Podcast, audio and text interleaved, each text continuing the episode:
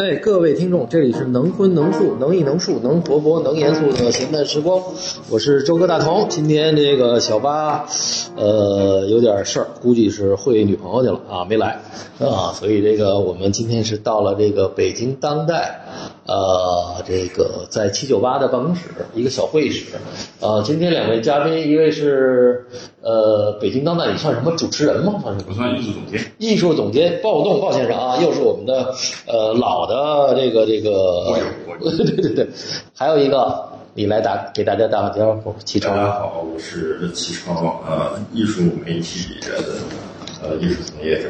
哎，齐超，你这算算什么？你这算自媒体吗？还是算这个？我当然不是自媒体，我是正经的 官方有账号啊，有有有有官方的啊，不是那个地下小小机器印刷的那种当然不是的，我的供职于时尚芭莎。哦，时尚芭莎，我的妈呀！哎，时尚芭莎原来苏苏苏芒对吧？苏芒听说又最近开了个那什么，弄了一帮大咖。二十八号开幕，我已经我一看那个名单，好家伙，全是那个具有具有这个这个话语权的一帮人，不是院长就是什么的啊。但时尚圈好像跟艺术圈一直很紧密啊，从不光是中国，那跟西方人家更更紧密。啊，对，而且而且这个美国的那个那个纽约是有一个大学，就是那个扎老师，扎空间的扎老师，他原来就毕业于那个，就是他们那个大学就专门是搞这个时尚的，好像跟时尚有关系，但是具体我忘了名字了。啊，这不过你说的对，这个时尚确实是有权利，什么明星，是吧？完了，对，你像齐超天天拿着照相机给一帮美女拍照是吗？那完全没有。我们的摄影摄像都是由专业的这个专业的摄影老师来去来去，不是拿这个 iPhone 十三就上去了。呃，完全不可能，因为我们拍时尚大片的话，都是要有专业的这个摄影师来去来去做，而且我们自己时尚杂志自己其实都是不养摄影师的，原因是因为我们自己会觉得说，如果摄影摄影师在呃一本杂志时间长了的话，其实它的整个的风格会比较固定。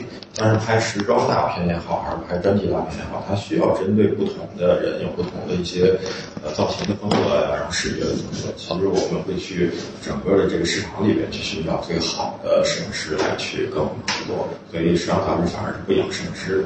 所以你会看到有些电影里边，如果还有这个一些。呃，剧里边如果去反映时尚媒体，那经常会有编辑部里边就会有摄影师，其实这个特别是一个 bug，它是完全不对的。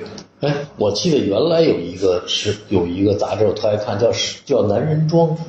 哎，现在没有了吗？嗯，现在还有吗也？是我们集团的。哦，也是你们集团的。对，哎而且而且我当年十年前在男人装实习过，短暂实习过两个月。哦，哎，那都是给我们这种比较油腻的那种老男人看的，我完估计是，男人装的目标客户应该，男人装之前做过一个调查，其实他有百分之三十到四十是女性的读者和用户，而且这百分之三十到四十是非常非常的忠实的用户。很奇怪，因为这个这个问题就是，今天我们不是要谈权利的问题，对对对，问题就很有趣，就是说到底什么是权利？其实这几天网上不有一个辩论，大家还是觉得不错的，所谓的男性、女性的什么凝视啊，是吧？这种啊，类似一种性别的权利之间的这种博弈也好，还是怎么确认也好，嗯。啊，就一样，因为可能这个就就是典型的就是媒体时代，我们这个媒体时代啊，一本杂志，不管是那个男人装还是芭莎艺术，嗯。它里面就包含着一种这个我们说的那个权力关系嘛，嗯。那个那个男人装这个不光只是，就就说女性也看哎，这我倒还第一次知道这个哦。哎，女孩也爱看别的女人性感，当然，当然，这个这个，其实我们跟很多的这个女性的用户啊或者说朋友都聊过。其实很简单一个问题，就是路路边走在走在路边，你看到一个美女，就除了男性可能会多瞟几眼，其实很多女孩也会多看几眼。哦这个是是，我觉得是是人性的。哦，哎，你觉得现在就像这种，我一直觉得纸媒是不是买的人越来越少啊？相对来讲，肯定比起以前发行量少一些，对，哦因为现在新媒体大家看手机什么的，太太方便了嘛，对吧？然后这个东西一定占据了大家很长很多的时间啊、眼球啊，所以呃，我觉得很正常。但是呢，杂志它有它的非常不可取代性吧，因为当你拿起它的时候，我觉得这就龙说，当当当你拿起它的时候，其实那个感受就是最直观的。对吧？你闻到那个味道，甚至一张一张图片，你可以放到比如十六开这么大的这个开本去看那张图的话，其实整个这种感觉一定是跟你在手机上看的那种小图是不一样的感觉。最近我看了一个，就是我听了一个这个说法，也挺有意思。你比如像就是英国这个换首相，就是英国这个政治啊，就是它由这个权力是由这个原来政府的这些所谓的这个高官，其实现在转向了媒体。就是整个英国的报纸，他们说啊，十份报纸里头九份，恨不能都都都都是那个那个白做的。自媒体或者互联网媒体，纸媒不呃不是纸媒，它是英国还什么卫报啊这些，就这些实际能控制了英国的这个整个，包括脱欧啊什么这些走势都被这这个控制。相对来讲，你像艺术呢，包动，你觉得这个艺术，包括你像这个启超他们这个呃时尚芭莎的这个这个这个，或者像什么嗨艺术啊，大家知道原来我还在艺术课呀什么这个做过专栏，就这些。媒体现在对这个当代艺术的影响力有多大呢？当然很大啊，当然很大，因为现在最大的一个现象吧，就是自媒体的影响力，而不是这些有有刊号啊、有这个这个正儿八经身份机构的去做的媒体。这个自媒体，你看这个多少艺术家，特别是年轻艺术家，甚至多少藏家，尤其是年轻藏家，看 ins 画画，看 ins 买东西嘛，嗯，是吧？这是非常直接的哦。所以现在国内就小红书，我觉得国内的小红书也也现在风起云涌。那当然，小红书当然，它实际上按照行业分析的，但我不是很懂。我听一些人分析，他们他的那个那个什么，这个这个高峰已经过去了，正大家是在期待新的平台会崛起。哦，哎，这个倒倒倒有意思。像那像你们时尚芭莎在小红书上或者在 ins 上有什么自己的这种窗口吗？我们都有自己的小红书啊、抖音啊、ins 我们都有这样的账号。但是呢，呃，针对不同的这个媒介的平台，我们会放一些不同的内容。比如小红书呢，我们时尚芭莎放最多的可能就是一些跟美妆相关的，因为小红书起家就是做女性的美妆然后、生活方式美容这些东西，时尚，所以这些东西就比较适合放小红书上面。然后抖音呢，可能就相对比较偏短的，跟明星相关的一些小视频放在抖音上面。所以不同平台，我觉得嗯，需要有不同的操作方式去利用它。对，嗯，哎，回到这儿来哈，就是又又回到就是为什么我们就是聊今天要聊这个这个内容是艺术与权力这么一个内容，因为我跟齐超要在你们北京当代做个项目。哎，齐超，你给大家聊聊这个，这还挺好玩的，因为他当时第一跟我说说周哥，我说这谁呀？说哎，说好像我说这认识啊，就没没没，我也没没见过嘛，就微信是吧？咱俩。那是网友，网友对，哎呦，我说这是谁？说我就冒昧打扰你，说好像有个项目，看你感不感兴趣？哎，我觉得你这个项目还真挺有意思，你给你给说说，怎么想起这么一个事儿？好，是我觉得首先先感谢你，还有另外四位的这收藏家对于这个项目支持。当然，我觉得最最主要的还是要感谢北京当代包老师提供这么样一个平台。其实我跟包老师聊这个事儿，当时我们俩是在。帝都旁边的一个酒吧吧，我可能跟跟鲍尔说了五分钟，鲍尔就说说没问题，说你放心吧，这我全力支持你做这事儿，所以我觉得我特别特别感谢。然后这个事情的缘由呢，其实就是我觉得还是源于这两三年大家因为疫情吧，就首先我觉得我看到身边的很多朋友是不太开心的。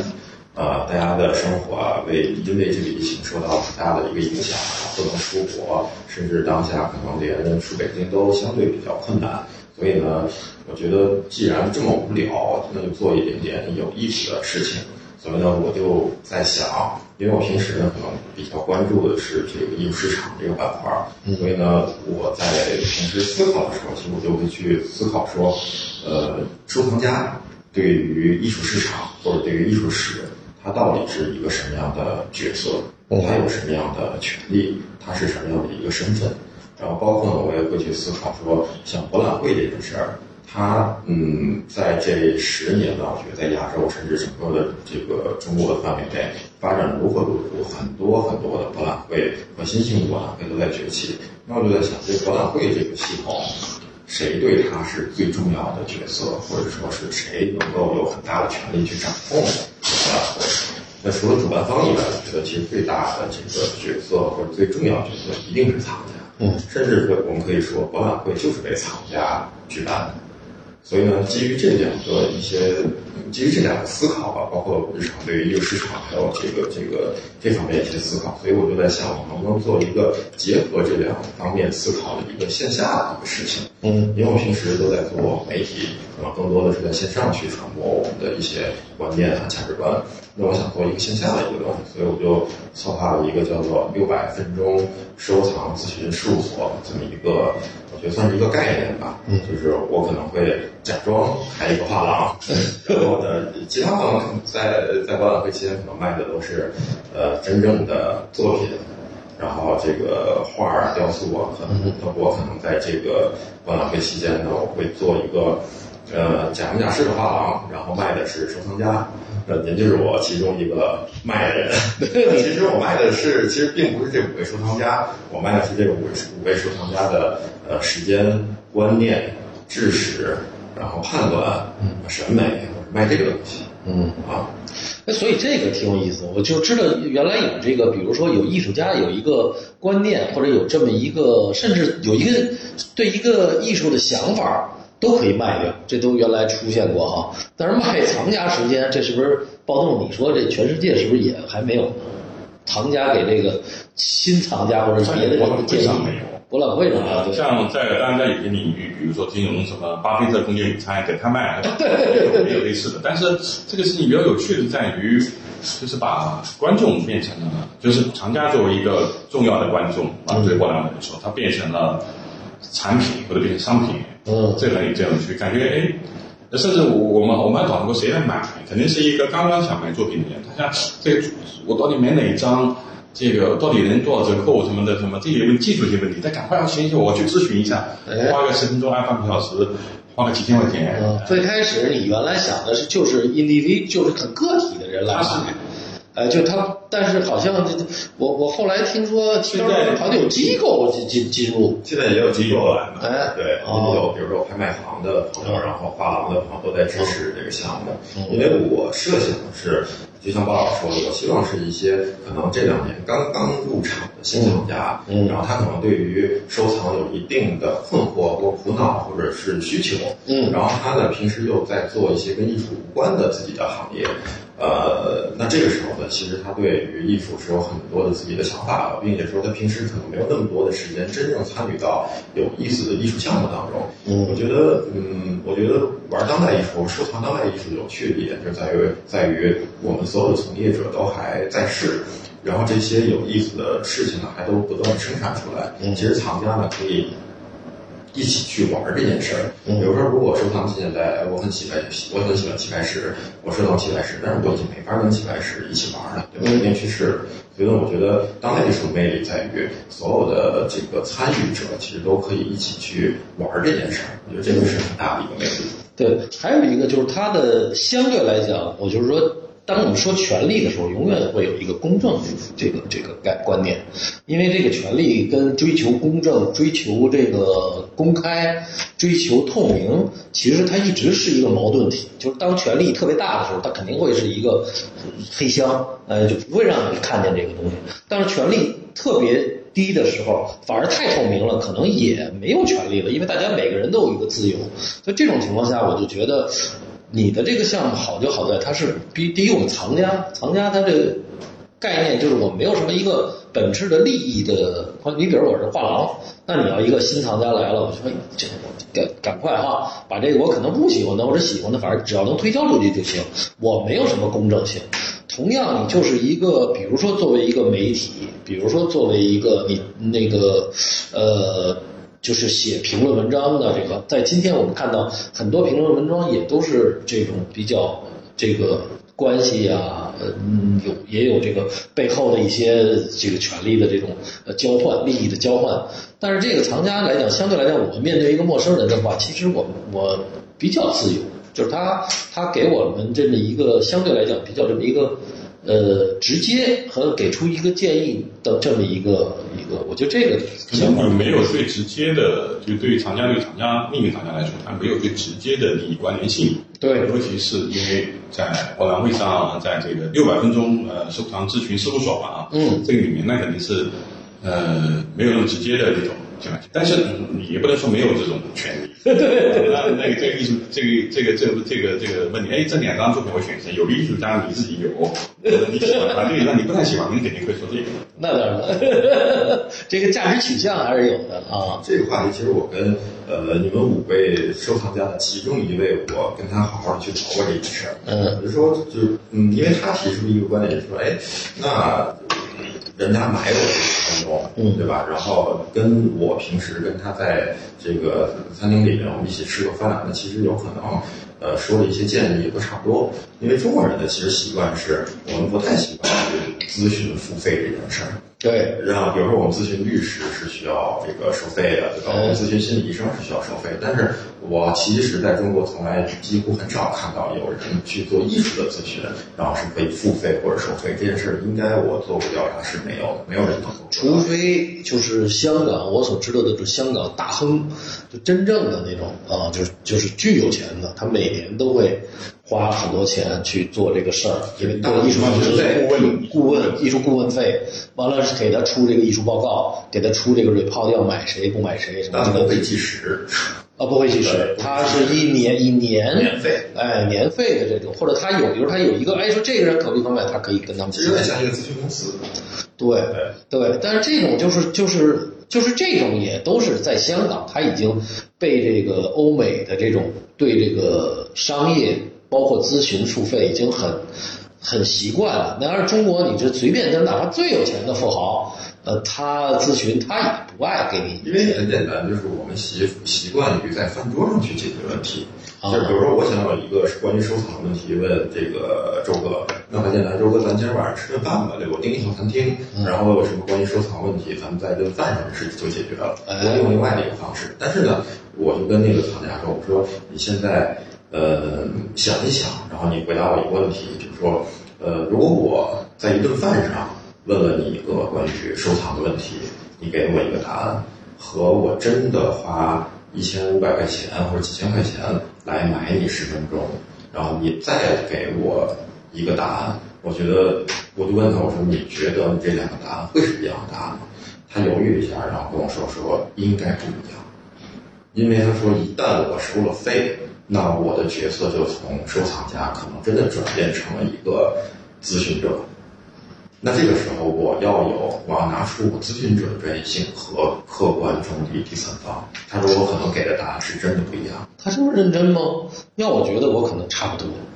要你要说问到我这个问题，我可能觉得差，因为就是你本身，比如说饭桌子上人家如果很认真的咨询你一个，就是但就是你摆在一个认真的这个这个前提下。其实对我来讲，其实一样。但是我觉得啊，如果是别人是花钱问我，嗯，和饭桌上，他一般人一起吃饭，肯定还算是比较熟的朋友，是吧？是。完全一个陌生人，或者说完全是那种局，你肯定也会放不开。对。如果是很好的朋友的话，那我们肯定要把这个话题拉得更开，就是说。哎，你你如果是简单说买这个还是买这个，嗯，那这个问题肯定在现场五分钟解决了，嗯，是买这个还是买这个，对吧？买这个人还是买这个，或者买这一张还是买这一张，嗯，那很多很多人问我这个，昨天就有人问我，哎，到底嗯 PDF 里面选哪个？买这个太多了，但是呢，如果是在办桌上，有很多我肯定会说，你为什么要买？嗯，你的理由是什么？对，听听他的他的想法。对对。然后，甚至你为什么要收藏这个事情？你的收藏的初衷、出发点是什么？你想达到一个什么？这个时候肯定更是一个整体。觉得，我觉得这种东西肯定是更重要。对于今天的市场来说，因为它收藏艺术，它不是一个很不是一个平面化的事情。对，知道。对，唯一的我确实我这个跟包栋，呃，说到这儿，我也有一个想法，就是说，他如果就十分钟一个人跟我来聊这个事儿。其实会聊得很肤浅，就是因为呃，我给的建议可能也比较直接，但是也也可能这个并不是特别好的这个，因为他十分钟的话，他如果就是抱着问题说你买这个还是买那个，我觉得这十分钟他没有这个意没有太大意义来来来说这个事儿，反而他其实抱着一些困惑，比如说哎。呃，我我可能要读一个什么书啊，或者说，呃，我这个，比如我现在喜欢谁谁谁，呃，喜欢哪个西方哪个流派的，哎，这个我我我在这个这个上，哎，咱们可以不可以交流交流？其实我倒觉得稍微把这个问题扩得大一点，我倒觉得可以搞一个这个这个叫后续的东西。但是这个问题我已经其实解决了，原因是我这两天其实就会发布这个这个六百分钟的第二篇这个推送嘛，里边会有整个这个项目的介绍和玩法，嗯，整个都会在里边。其实我已经提到了说，呃，大家有困惑、苦恼、疑问都可以向这个五位社工家去去询问。嗯，但同时我欢迎大家在在我这个地方去干一件事儿，就是你真的花钱买了这十分钟之后，你真的要去想想你怎么去利用这十分钟。嗯，你也可以像阿布拉莫维奇跟乌雷那样。就跟我的藏家面对面十分钟，一句话不说做一行为艺术，然后说，然后完事儿之后十分钟，啪一拍饼，你走人了，一句话不说也可以，或者说你怎么在我这个十分钟的平台上面，然后去玩一个不一样的东西，甚至你来 diss 我的收藏家也可以，甚至你来，我就是看了你写的文章，我买了就得赔了，对，甚至你可以问，哎，这个臭不要脸的，周哥，你买的最后悔的作品是谁？最让你觉得失望的艺术家是谁？没问题，这倒这倒挺有意思。其实你都要去告诉这个咱们的用户的。哎，对对对。而且最主要是，他还可以提出他的需求啊。比如说，这不我在某这个这个北京当代一个画廊上面刚刚看上一件作品，对吧？二十万，但是我跟黄老板不熟。这个时候，你能不能帮我去砍个八五折的价呀？嗯，对不对？你要去帮他做这件事儿。那不一定，我只是给你示范，不是是一 对不？我跟他说，我说在这儿，我说只是咨询，那个能砍下来，咱俩还得分点儿，这分一半一件事儿。是是是，但是谁让我帮他去做这是。至于至于说再分的话，那就是你们俩要去谈这件事儿。OK，对，就是聊天嘛。我就觉得这个。哎，周哥，我就想认识一下包总老师，你能不能给我拉个群，然后介绍一下？那也可以帮你去做这个。所以我那你们这个过程会有记录吗？会有记录。如果说这个买的人他希望说可以记录不排斥这件事儿，那会有全程的记录。如果他说哎，我想做一个完全私密的，可能我问的问题就是仅仅仅限于我跟比如说这个这个咨询者两人知道的话，不是真正的一个私密的咨询，那我就会把这个东西关掉。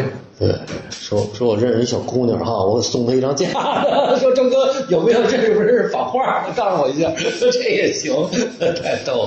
所以就是说你的这个还是开放性的，它没有一个具体的。甚至我也希望就是大家去想想你怎么去利用这十分钟，因为我也希望去用一个这样的一个也算是行为艺术或者说一个游戏去激发所有的人的一个创造力。因为平时艺术家去生产他的作品。然后集中很多智慧，他会去想我们把这个展览做好，我们把这个作品做好。其实收藏家通常扮演的角色就是买就 OK 了，你不会参与到真正的这种智慧的制造当中。但是这次呢，我希望大家买了这个时间之后，你还是可以想想这十分钟你怎么用，你可以玩出你的风采，玩出你的创意。我们就在那躺着接招啊，对，你来什么招我们都啊，小李飞刀啊。这个哎，但是你说这就这就这种活动来讲，包括你就说，比如说你作为北京当代，呃，因为你也等于你也是支持了这个这个这个这个这个，就是你对于比如说一个新藏家，或者说就像齐超说的，他可能有一定的研研究，但是越因为当代艺术，我觉得门槛还是挺高的，就是因为我我。我自己进入也是进入了很长时间才进入的，它不是一一蹴而就。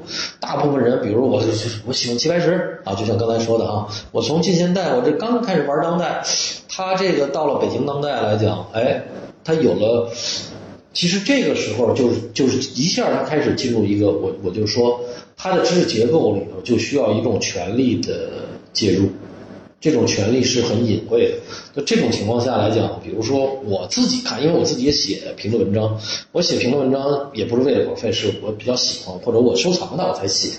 但是很多的今天的评论文章也好，或者很多的这个这个，就是包括你们的这个媒体上，呃，包括印的这个书里头，大部分都是这种恭维的，就是已经没有批判了。基本上我们艺术批评都很少了，就是就是艺术赞美，就是这么一个情况下。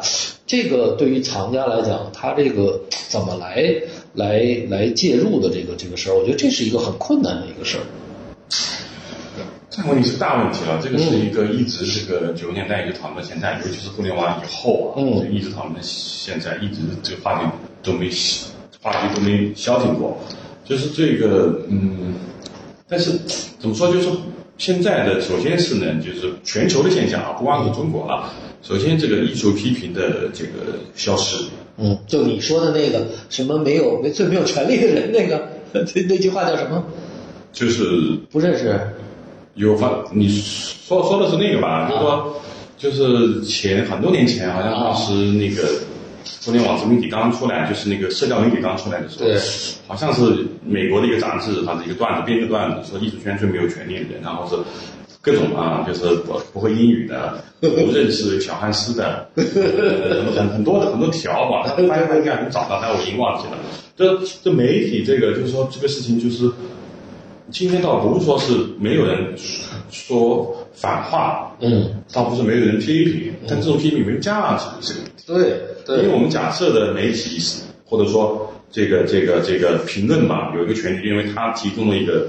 独立的所谓的一个视角，先不说客不客观啊，它独立，然后这个视角值得回应的，也就是说，嗯，因为我是艺术评论出身嘛，就是这个你要讨论的东西，你要有学理性，你可以说这一条不好，可以说它好，你讲的有道理，这个道理是由你发现的道理，也不是说是一个套套路，那么这所谓别人可以反驳你，也可以证明，都 OK。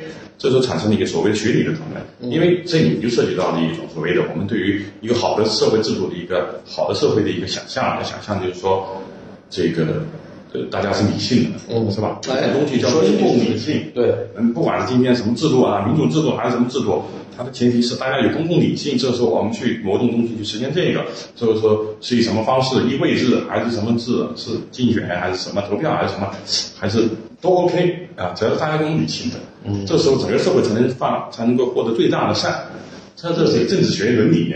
那那问题是什么？以前作为所谓的艺术评论也好，独立媒体也好，去提供这个东西。但现在的问题就是啊，键盘侠一波，一个就是所谓的自媒体带来的信息茧房，我只能看到我的声音。嗯，所以感觉我的声音在里越来越、越来越、越来越、越来越固化。那我看到都是我的朋友嘛，我的朋友都会支持我的。对，不支持我，他就不是我的朋友，对不对？最后越来越观点越近，现在网上都是这样，不管是中国外国，就是声音越来越激烈，就是一个群体中声音最激进的人，反而会越来越上位。哦，你看，冯博，像美国那川普的那个，他就是他，我今天看了一个，说共和党现在变成他妈的这个穷人的党了。他原来是，他原来是一个保守，都是对吧？奴隶主那帮人。然后这几天各种小小视频新闻，就是说什么。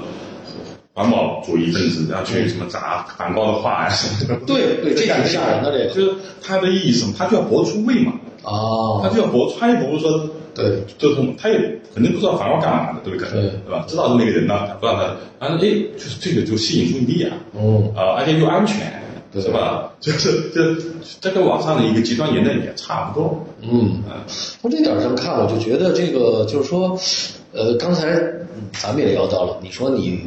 你觉得最学术的就是那个利奥卡斯蒂里，哎，卡斯蒂里，就是演美国画廊的第一代，第一代画廊，第一代画，呃，倒不一定第一代，就是第一代最厉害的，最厉害，成为世界上最有名的，就是基本上这帮人都跟着他走。高古轩的师傅，对，高古轩的师傅，就是就是这个时候，当当当我们再推到那个时候，我又看那个就是那个谁呀，古根汉姆，这个。当然，据说他在欧洲跟那帮艺术家全睡了一遍啊。说古根汉姆虽然长得不好看，但是他有钱又免费还买画啊，完了免费睡。后来他呢，把这个杜尚弄到美国以后，其实第一次什么，包括那个军械库，那名单什么全是杜尚弄出来的。所以我就觉得，如果说你说的这个卡卡斯特里，那他妈杜尚可能就是最牛逼的，因为那帮欧洲那帮名单全是杜尚挑出来的。在美国一下就成成名了，就是这个，就是我们当然我们说学术里头可能不会翻到说是杜尚是学术多厉害的，可能得说什么什么格林伯格呀，什么这种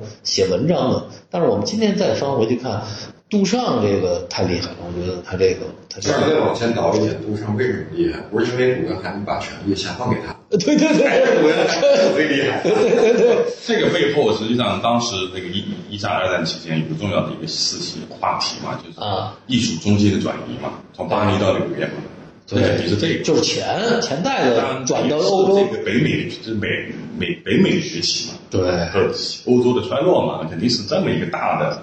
这个跟今天的这个话题都都很有关系了。今天是欧洲显然在衰落。对，美国在持平吧，在增长，中国显然显然在崛起，或者说东亚，对，对吧？这肯定是这种，就是这个全球大势，个人只在起其中嘛。哎，这个所以我就特别好，好多人会问我一个问题，我也特别愿意跟他们说，我说其实。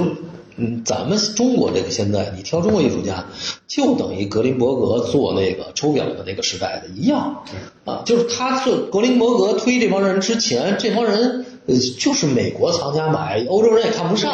美国这个那个第第一二批第一二代富豪，他出现这种全球富豪了嘛，嗯，大型托斯拉啊，托拉斯，托拉斯啊，那种开始出现之后，他们要去欧洲买东西啊。他们为什么买毕加索、买马蒂斯？嗯，后来那么不上，就因为那帮是年轻艺术家。哦，对，你可以想象那个时代，他们想那个美国那个富人想买的是马奈、德加，甚至要买安格、德拉库洛。哎，那怎么不卖给你啊？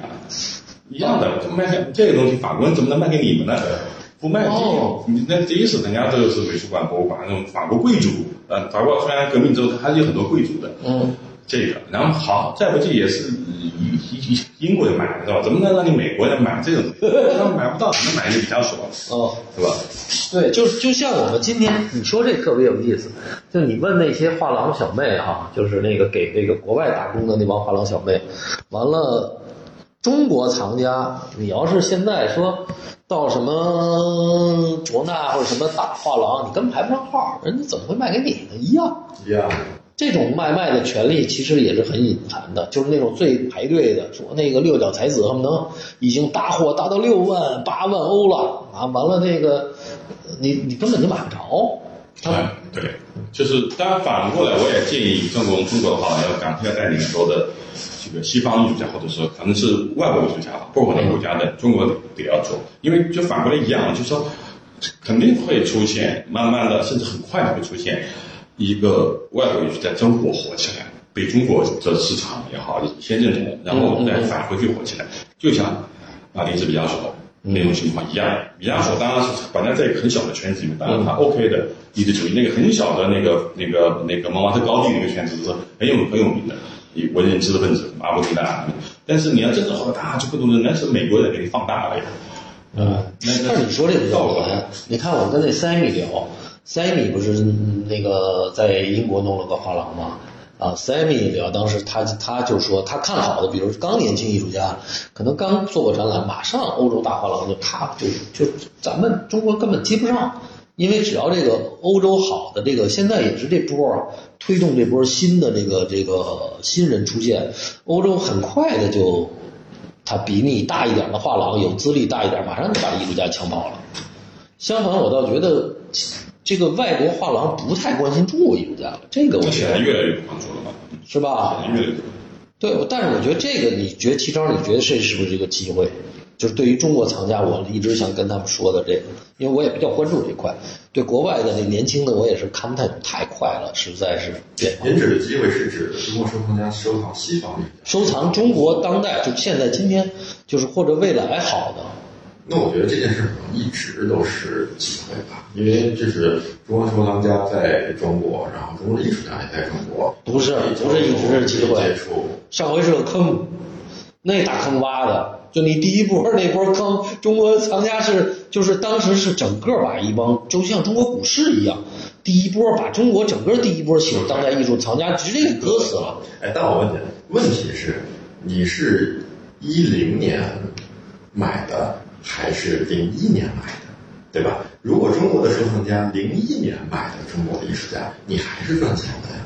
如果你是一零年买的，对不起，你就别收割了。零一年还没有人买。你要说那个坑的话，那恰恰是还是因为当时国际上的火，对，大家觉得啊，你就有是是。但是这个国际上的火了之后，然后怎么样？然后国际上又卖回来了嘛？嗯，就就是接这个盘的 坑的嘛。对，很难理解啊。对我，所以所以就就说就说我一直想想说，其实第一波现在年轻人再进来，他根本不知道这个事儿，他也没有这个伤痛。但是你想想，第一波买的那个都几千万，比如买个什么八千万、四千万那种 F 四啊什么那种，你想想那绝绝对就是中石油四十八块钱站在那个喜马拉雅山上，永远上不去了。这其实是就中国中国当代藏家，其实真的是一个就是挺吃亏的一个第一波。就是因为确实那个时候也不了解学术，也不以为哇，你看看都是大藏家，什么这那而且那些人，中国这些画廊的不是这些画家也都在那个 MoMA 什么哪儿都做展览啊。就这个相反，我倒觉得现在是一个好机会，因为没人理他们了。就你自己。虽然这个现象在西方吧，欧洲、美国也也也经常发生。是，这样的它就是一个这个这个风气，甚至诠释的转移，真的这非常正常。那么这一波最新的这一波，我觉得是和三个呃三个人群的崛起有关系。嗯，一个就是这个互联网，嗯，娱乐，嗯，金融，哎，这这个这个三个的这三群人群，他们对于他们的审美偏好啊，他们的这个文化背景啊。那现在呢，肯定是八零后、九零后嘛，就是他们的这这些趣味，哎，就决定了今今天的火的是什么。但很快，这很快，这这种东西转移起来很快，人人也会变，啊，时代也会变。我觉得，呃，甚至你可以想象，当时在，呃，就是在那个我们现在说现代主义和杜尚啊、毕加索那个那个年代，嗯，我们觉得是很稳固的历史，我们艺术是全都是写这帮人。实际上，你要在现场，你是看不清楚的。哦，还真是，别的你就看不清楚了。你说现在想起说古根汉姆，我说这老太太牛了。其实当时他们家人肯定认为他是一他妈破落户，就是他是一败家子儿，家里这点钱全都让他败了。而且他古根汉姆家族他也不是分的钱最多的，但是最后一看，他确实这个拿了这笔钱买的这些东西。因为后来他是一系列的追认，比加索哦，比较出来之后。然后各种各种哦，最后最后最后，然后培根认为毕加索对他影响最大，德德库宁又认为一些主义是他最重要的东西，那这么就开始，然后又有多人认为培根和德库宁又好了，这是不断的被追认的过程。哦，包括什么？你说你要像现在马蒂斯啊，这个这个这个谁一直说塞尚嘛，毕加索也是对把这个塞尚，所以他其实就是你看那个马蒂斯那个时候很有很穷的时候要买一张买一个塞尚，然后毕加索也买一个哦，也买塞尚就是这样的。哦，其实塞尚当时那应该不会贵，他们他们很多都买得起。塞尚当时是这样的，塞尚塞尚是零零一年还是零一年去，零三年吧那几年去世的。啊，去之后呢，因为他也没孩，呃，有一个孩子，然后当时有一个人他的收藏，他就拿出来拍卖。嗯，就那时候在拍卖，然后就是拍卖拍卖，然后就是说那个很便宜，然后什么底下喊三十法郎。五十法郎就这种，然后突然有个声音说三百法郎，他疯了，这谁呀？那个人坐在墙角，来说谁谁谁谁谁这么倒卖？我诺奈。哦。他有一个先是小小圈子的认同，哦，慢慢慢慢去所谓的专业圈嘛，核心小圈子的认同，慢慢放大放大放大，这个是一个好的事情。哎，我觉得是好，因为它是真正过滤的。但现在的我们回到今天的问题啊，今天的问题经常是现在大众也认同。先是哇一帮，他是没有经过这个过滤，他就很容易出现这种。你这太精英意识了。呃，那艺术，你还记得你刚刚还说当代艺术门槛高吗？对对对对对对对。但是我觉得你说这特别对，这玩意儿就是一个精英的玩的。其实你说，因为最懂的，就像我们知道有些专业的东西，比如说医生或者科学家，你都不来讲这种东西。你你能懂吗？你你什么量子？今天这个今年物理学讲那个，你说就是什么量子纠缠，你能你你能懂吗？就是你只不要看表面的意思啊，不是量子纠缠扯扯到爱情，不是那回事儿。但是你真的是得你那个领域可能就全世界就十个人了。哦。呃，就他们能懂。对。所以就艺术。所以齐超，你刚才也说了，就跟他这个说的就是特别精微。你说了一个，就是这个好像这个。越越越细越精越深的，好像是越有越。他刚刚说的是学术，学术，对对对，就是学术研究嘛。其实跟这很像嘛，我觉得这个就是这个。就因为你现在做这个媒体也是，就是就是对于藏家或者对于这个收藏来讲，你你你认为就是更细微、更细微的这个这个学术或者最是不是更有意思，还是怎么着？其实我一直觉得收藏这件事，或者说我们界定什么是好的艺术，或者我们界定什么是好的艺术家，呃，起码从当代艺术这个这个圈子和范围内来讲，我一直觉得可能先是小范围内，就像鲍老师说，小范围内的认可。这个小范围的可能真的不好意思，就是精英。然后呢，当一小撮就当精英选出了那么几位或者几个的时候呢，嗯，那这个时候他如何变得更量级更大？其实这个时候又变成了大众，因为精英把这个人选出来，或者把他作品选出来。接这个时候要接受大众的认可，流量对，因为这个时候，比如这个艺术家忽然在拍卖场上拍了一千万，那这个时候大众要去评价了，这个东西值不值一千万，或者说在他们眼中，他觉得这个东西到底好不好，这个时候你就该接受大众的一个评判了。而大众如果这一层面的时候过了大众这一关，基本上可能一个十年内他就比较站不住脚了。那这个时候，如果大众再去追的话，那很有可能反过来又去作用到精英，精英会发现，哎，好像你们也很喜欢啊。那这个时候他就敢从一千万追到三千万。你的意思，它是一个螺旋性的，是一个沟通的，对，它不是一个封闭。对对对，就是先大，就是先是顶层认可接受，然后作用到底层，嗯，然后底层呢也要去选，也要去评判，也要去筛。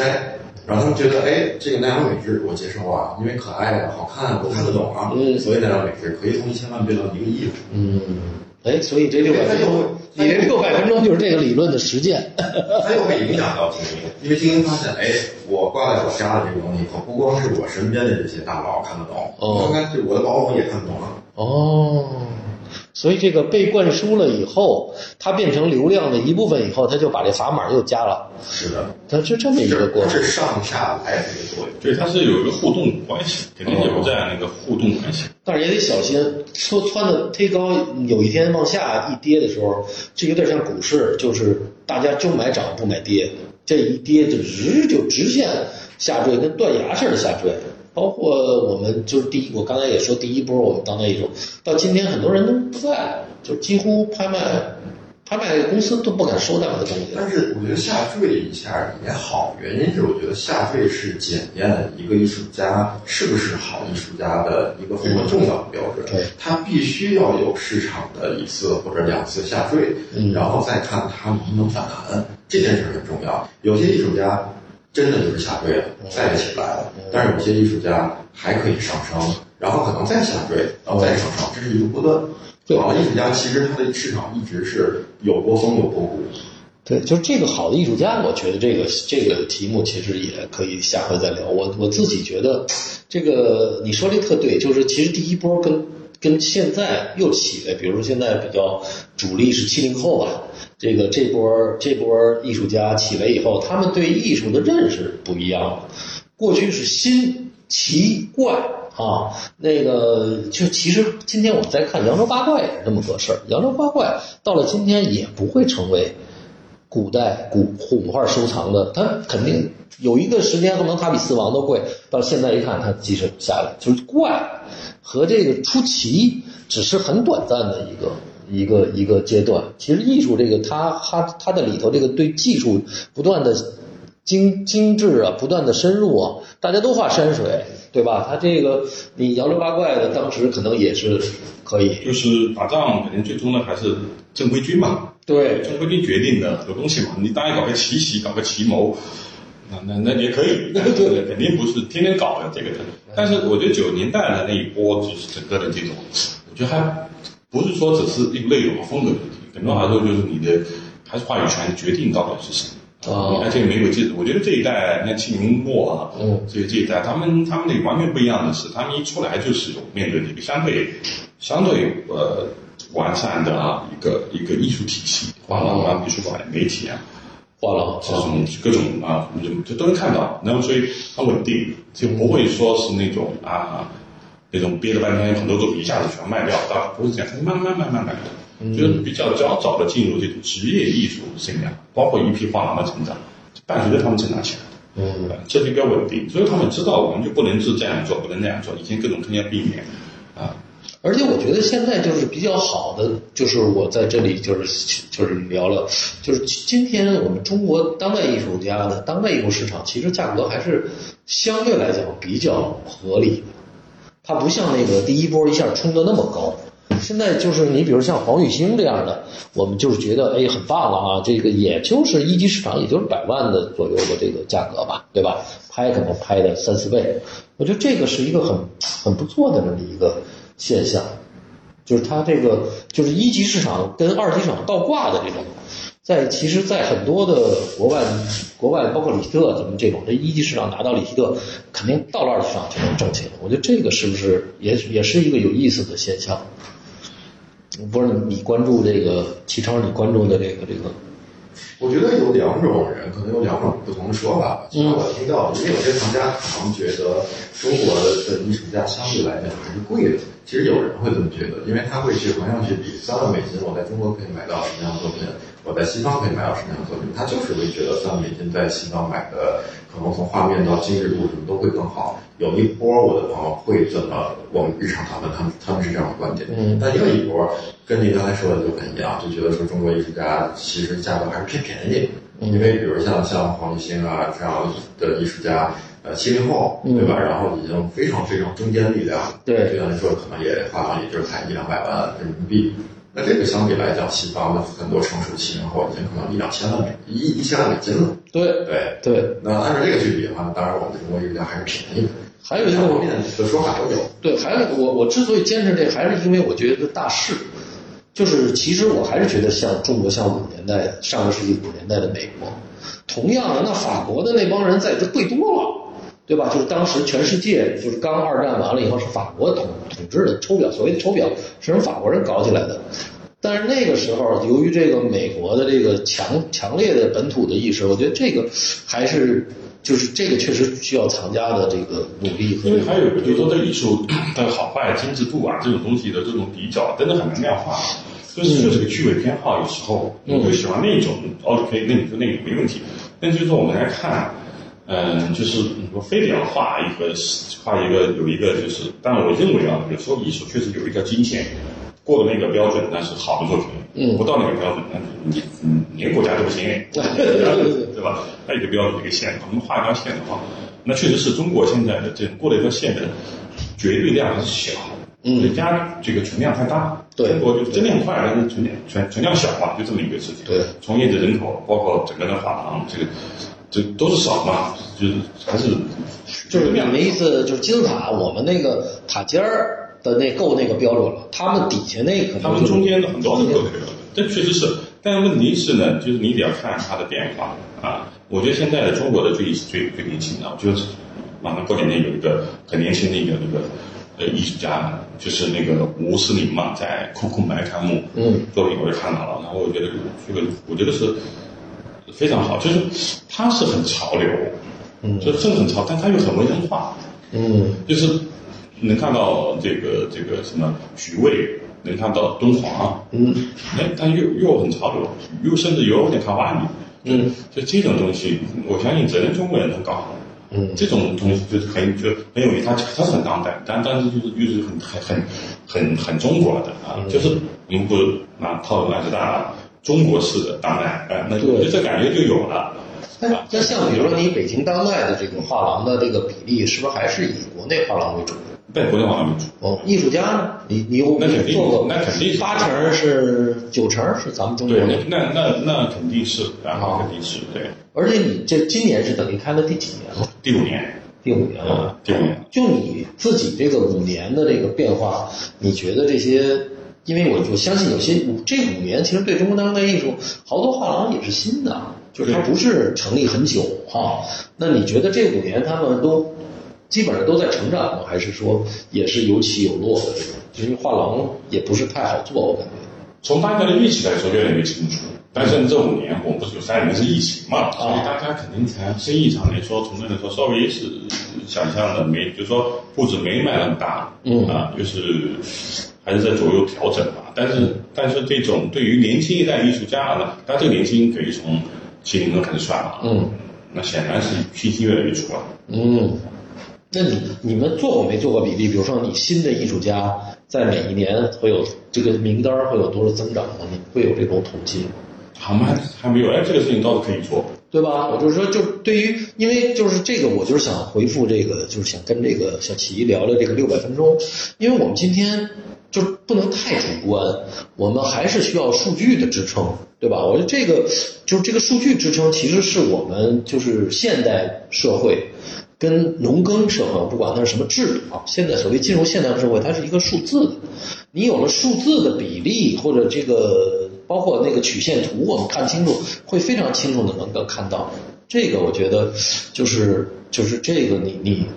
你你你你你从你的这个媒体的这个角度，你们有没有这种分析这种，或者是数据这种分析？我们在写一些艺术市场的文章的时候，可能会比较会参考数据。嗯，但其实我们自己从业者，或者或者咱们都买些东西啊，也也清楚，其实艺术市场的数据不透明度是非常大的。哎，这个你说说，这有意思。因为很简单一点，就是说艺术市场或者艺术作品，或者说是艺术家。是没法做空的，对吧？如果咱们了解金融来讲，艺术家是没法做空的。哪怕我们很不认可这个艺术家，不认可这个艺术家这一系列作品，嗯，我们是没法用这种的手段把它做空的。嗯，为什么不能做空？原因就是因为存量不够了，呃，体量也不够，然后每一件跟每一件又都不一样，嗯，它都是有个体差异的。所以我觉得艺术市场的无论是这个作品啊，艺术家，其实这个盘子还是非常非常之小的。嗯，还是非常非常小，而且每一那你弄一个桩，不是很容易就控制一个盘了吗？某种意义上，也许也是。对对，但是他没法做空，因为他手里砸着这货，他一旦做空就是完蛋了。所以就是艺术市场只能往上做一个方向。对，对吧？他一旦做空，他就他就真的是一文不值。而且他没法做空，没有这种机制，没有这种机制。嗯，明白。这个挺有意思的。这个，所以这个今年。这个今年大概有多少家参加呢？呃，我们画廊有小一百家，啊，然后加上不同的机构，包括我们美术馆商店，还有那种艺艺术市集板块嘛，那我们有一百五十家。哦，那还是应该是最那个北京当代。跟去年来比呢？那那那扩展了就一倍，哇，我们面积都扩展一倍多呢。哦。那招租什么的，比如容易吗？今年来讲，实际上我们五月，我们不最长是五月底的嘛，所以我们三月份基本上都搞完了。哦，是一直等到现在啊。这这这个中途名单有所调整，因为各种时间赶不上了，然后调整好好几轮呢。哎，还有一个，你觉得这个香港巴塞尔开不成或者不行开的这个老线上，是不是对你北京当代是个利好？大家出不去。嗯，那。总总是，但肯定是对于这种这个这个本土的艺博会肯定肯定更利好了。嗯，你你想想，想你香港，你你开不了，或者当然也没法去。嗯，那当然，大量厂家这个就就就被选择国内的艺博会了。嗯。这个倒是，但其实现在竞争也很激烈。像香港巴塞尔可能因为这两年疫情没有开，没有算是特别开。嗯。但是飞的首尔也开了呀，哦，包括巴塞尔也去了，刚刚去了巴黎啊。所以其实国际的竞争也挺激烈，也挺激烈。只不过我们可能没有现在，我觉得二零一九年可能是国内的博览会的一个巅峰吧。每一个城市恨不得都有一两家博览会。对对对。南京是不是甚至就是成都各个城市？广州对广州，然后深圳遍地开花。但是会发现，到从呃二零年开始，呃这件事都不存在了。哦，它确实就是在收获了。对。这个就是所谓的文化产业推动，也不是一句两句的。包括到了今天，其实我觉得，就艺术家总量来讲，就上海，我觉得还是没法跟北京比的。就艺术家数量肯定比最多，对对吧？对。但是画廊确实上海这两年有有有有拓展，但是相对来讲，是不是也是北京画廊数量？北京的这种成熟画廊肯定更多，嗯，但是上海是显然是这种。这个这国际化了，哎，去上海落地的肯定更多。但是北京现在博德德也慢慢的越来越多，嗯，也有很多的话那广东来去发呀什么的啊。嗯，这个倒是。那就是这么着，咱们这个这个齐超，你这个咱们这个几天？咱们这个是一共咱们这个活动？一共四，因为博览会就四天了，然后每天两个小时。啊，每天不是是我们这个，就是我我是一个人在这带俩钟头呢，还是说两个？一个人在这带俩钟头。哦。一天那些俩钟头就都是这一个一位数下。啊，那反正你赶。VIP 那天会有两位啊，VIP 那天比较重要。啊，那轮着谁是谁？呃，我我咱们会商量这个排期哦哦，看谁哪天合适。哦，现在已经预售了多少小时？现在预售了基本一半了吧？因为是这样的，因为咱们中间其实又因为博览会迟迟就没有定这个时间嘛，所以呢抻长了很久。所以这个这个是由由于呢这个时间没定，所以我其实中间就把招商这件事我就停掉了，我完全停掉了。任何人来问我都说等等这个项目的第二篇发布。嗯，大家一看其实就知道怎么回事儿。但是你一半已经卖出去了，差不多了。对嗯，OK，完了，你你发布第二个规则以后，你再然后再继续涨。哎，你这待价而沽吗？会涨价吗？后边？呃，不会涨价啊，因为其实我这个这个有一点点对标的就是律师的咨询或心理医生的咨询，就该多少钱就多少钱。那你排队了，那排队我就制定 waiting list 了呀。哦，两个小时。那权利呢？权利就在这儿呢。对，两个小时之后咱 加十分钟。对对，还可以加时。对，嗯，这挺有意思。权利就是稀缺性，是吧？哎，对你，哎，你觉得？因为我不知道，你觉得这个前景怎么样？您说我这个事儿吗？啊，对对，就咱这事儿，就他这事儿都都搞定，三月份就搞定了。咱这事儿你觉得怎么样？这个后边，我觉得后边应该还是挺好玩的吧。但是我觉得还是最后取决于呃买的这些人。呃，愿不愿意花点时间去想想怎么来去运用这十分钟？那你就不用管了，人家花了钱，把这十分钟做好玩儿，然后最后就会变成一个可能在在在一个大的平台上面，然后这个小小的平台又能够有一个百花齐放，让大家不同的去玩这十分钟。你还别说，听你这还挺有压力，我还真得提前看看这个这个一百五十家的这个这作品，要不然人说我都不知道是谁。这个还因为你要想熟悉这么多也很难的。但人家有可能跟您提的不是这方面的问题，对吧？人可能提的很犀利，然后肯定不一定非得要是说具体的这一单买这单的能力是是，也可能听了咱们这节目，完了咱们一定得这同期啊，让他们听听咱们这个节目，他这里现在有艺术家买吗？有有艺术家买，有艺术家不？我艺术家我买，艺术家买藏家我也买这个这个周老师的时间，我也让他看看我的作品。呃，是这样的，其中一个艺术家呢，很早之前就已经买了，然后买了之后，他跟我说说那个我会赠给我的藏家，然后呢，我到时候会带着我的藏家会去支持这个活动，以及我们会去想想怎么来去玩这件事儿，而且有可能会呃做一点点 diss 的这个藏家的行为。然后他说：“别给我弄一行为艺术，给我泼点墨，我去，那我就倒霉了。”然后他就说：“虽然你想知道这个我们怎么玩吗？”我说：“我不想知道，千万不要告诉。”对对对对，到时候不要进入人身人身那个安全就行了。我也期待我到时候临场去看这件事多好。你说你最好找一个美女啊，这个怎么 diss 我都行。因为这个是事情，其实跟身边的一些朋友说完了以后呢，其实很多呃设计师啊、艺术家什么特别感兴趣，因为他们就会觉得说可以把这个事儿当做一个就是艺术的再创作去玩儿。他们觉得说本身我可能就做了一个介于特别艺术项目跟行为艺术之间的这么一个一个一个事儿，然后他们呢在这个事情基础上还可以再做一个行为艺术。所以其实我这是一个有点像套娃一样两套。对，但是你也有一定界限嘛。你有些东西，你这藏家什么之类的，你也不能一点不保护我们啊。我们这儿把我们给搁在那案板上，那肉随便让人宰割。我不一直在边上保护。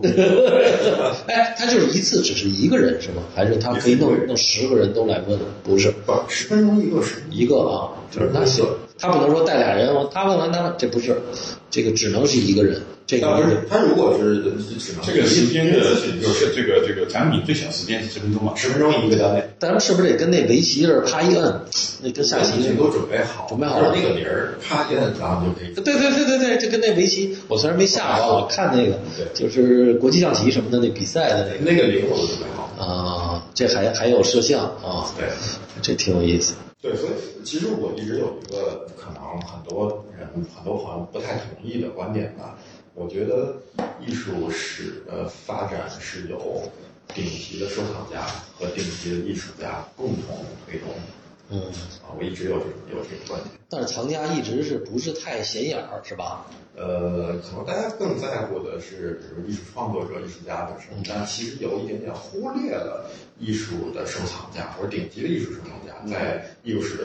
进程当中扮演的角色，但其实如果我们看历史的话，非常重要。主主要是说我们这个从二战以后吧，甚至说是二十世纪以来的这种历史还是很短的。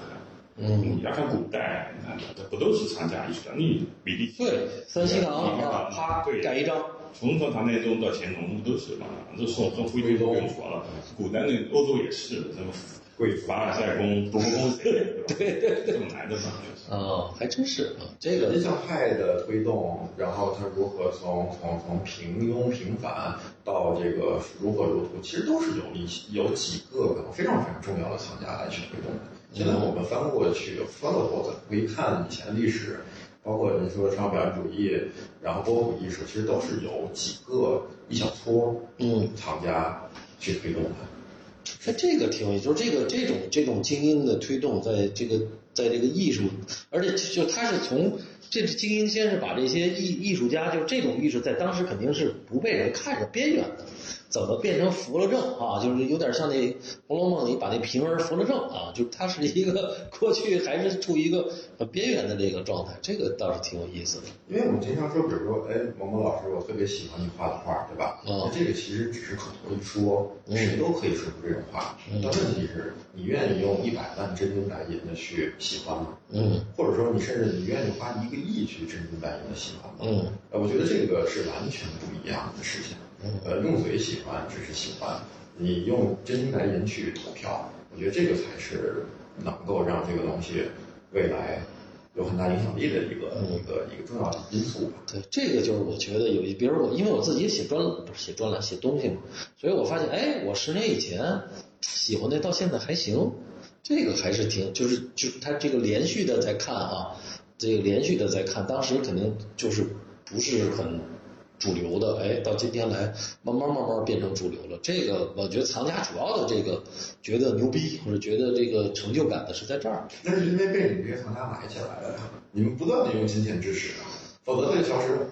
哦，对对，但是我我我往往觉得我买的是最开始的那个，那个是我是最牛的，而不是说到后来我不断买。啊，那不重要。你一开始买了之后，可能你你支持了，然后别的藏家，然后你写了文章，嗯别的藏家看到了，然后后边是别的藏家在买，哎，前赴后继。是是，那就说明还是管点用。当然了，就现在都是画廊都说，哎，这个是呃周彤买的，周哥先定了，太逗了。呃，是关老关也是啊，嗯 对啊，对啊，对啊，所以你现在都在市场当中有很大的话语权跟权利啊。但这个话语权权利，我们还区分一下啊。这个话语权不是说是他们买的贵，买的高，买买的大，不是，而是他们哎见得早啊。嗯就说就长江之间比什么，这很有趣。长江之间比，当然了，有钱但永远是可以比的。嗯，最大的在我那，对吧？对对对，最贵的那张是我拍的，是吧？封面是我这个天亮，这个记录是我创的，那种。但还有一种说，哎，这个我，那个我十年前买的。嗯啊，对对对对对，这是我比较爱吹牛的地儿。对，鄙视链的顶端鄙视链的顶端。就是这样，哎，我们家就打米克斯特，哎呀，我这刚买的，哎，上个月买的，哎，又去年对吧？对，我五千美金是我买的。对，真的是我去他工作室买的，就对对完全没嗯，最有意思，比如说小辉刚开始转型的第一张，我还去他那环铁工作室，我们俩还聊天呢。当时我吭吭吭吭，他画了半年嘛。我觉得往往是他最转型期的那个那个艺术家，就是我，就是因为我还比较有意思，我还能跟参与。就是今天其实国内其实挺好，就是你要买中国艺术家的作品，我觉得为什么我鼓励更多藏家投身在这个中国艺术当代艺术家？第一是这个这个中国，第二个要一级市场。对一级对市场，还有一个我想说，就是说你可以通过各种关系，你可以去艺术家工作室看，而艺术家还都挺欢迎的。比如是个藏家来他那儿，哪怕你不买，或者你你就是对他感兴趣，其实这个我觉得就像当年好多人跟莫奈啊，跟什么毕加索吃饭啊、聊天啊，其实我们在一个真的是一个很，如果你想想这个艺术家现在作品变成好几千万了，他也没工夫理你。就是基本上现在就大部分的中国的这个当代艺术家，其实价格还是我觉得还是还可以，没有到那个真的是不爱搭理的那个地步。我觉得这还是挺好，包括有点什么活动，大家也都来参加，基本上见得着。对，所以这就是中国的藏家其实会有一点点难去参与到国际艺术市场当中的一个重要的原因，就是、呃，在中国来讲，我们还是语言沟通比较方便。对就像您说的，呃，可能去工作室看看也比较方便，嗯成为朋友也比较方便。对但如果远在哥斯达黎加的一个艺术家，哦怎么跟他交流？那就是钱嘛对他，他每天的心路历程你了解吗？他的困惑，他的苦恼，你能帮助他吗？嗯所以你其实你很难跟他一起成长的。然后你就只能去去买，嗯，对吧？但是如果你去买了，可能可能可能欧洲的贵族也在买啊，美国的大亨也在买啊，那我们的厂家的这个竞争力又在哪里？是，所以其实那个板块还是有一点点难的吧。对，所以我们这个就这个节目，包括这咱们这个聊的这个事儿，我觉得也是要为中国当代艺术家多推动，包括包括中国当代嘛，你说你这北京当代，你这个名儿也跟这个有关系，对吧？对。行，那我看今天咱们聊的挺好。完了，这期节目呢会在那个北京当代开幕的那期开播。